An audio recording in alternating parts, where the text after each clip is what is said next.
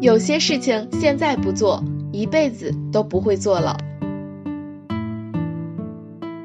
Hello，大家好，我是好奇，今天我们来聊一件有意义的小事情，多看几部纪录片。时代在不断的进步，我们的物质生活得到了极大的丰富与提升。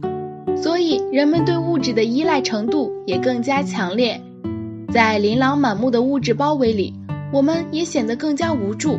方便之余的慌乱，让人们的不安全感越发明显。所以，许多不真实的东西就变成了人们追捧的对象，以期待在不真实里实现自己的想象。可是，倘若我们想实现自身的回归，就得去面对世界的瞬息万变。去看清真真假假背后的东西，在如今众多的影视艺术里，纪录片就是这样相对的真实。它以真实生活为创作素材，以真人真事为表现对象，并对其进行艺术的加工，以展现真实为本质，并用真实引发人们思考影视艺术形式。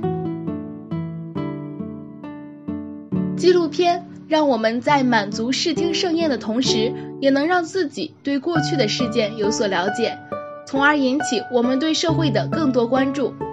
它涉及的方面繁多，可以是一整个历史事件的讲述，可以是历史人物的英雄事迹，又或者可以重现一个少数民族的历史文化，也可以记录一个古迹的变迁，还可以是一个普通人的记录。它记录的内容或大或小，可张可缩，但真实性会是贯穿始终的，让人们在了解真实的同时，对所了解的内容进行深入的思考。这就是纪录片带给我们生活的感受。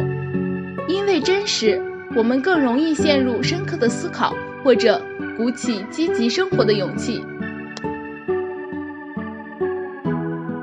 如果有空呢？多看几部纪录片，我们会了解到更多关于历史和现实的真相，至少影视内外都是真实的。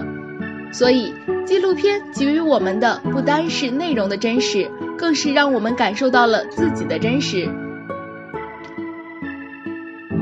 去找找你喜欢观看的类型，让你的生活多一些深思，多一份见识，多了些许成长的提示与确认。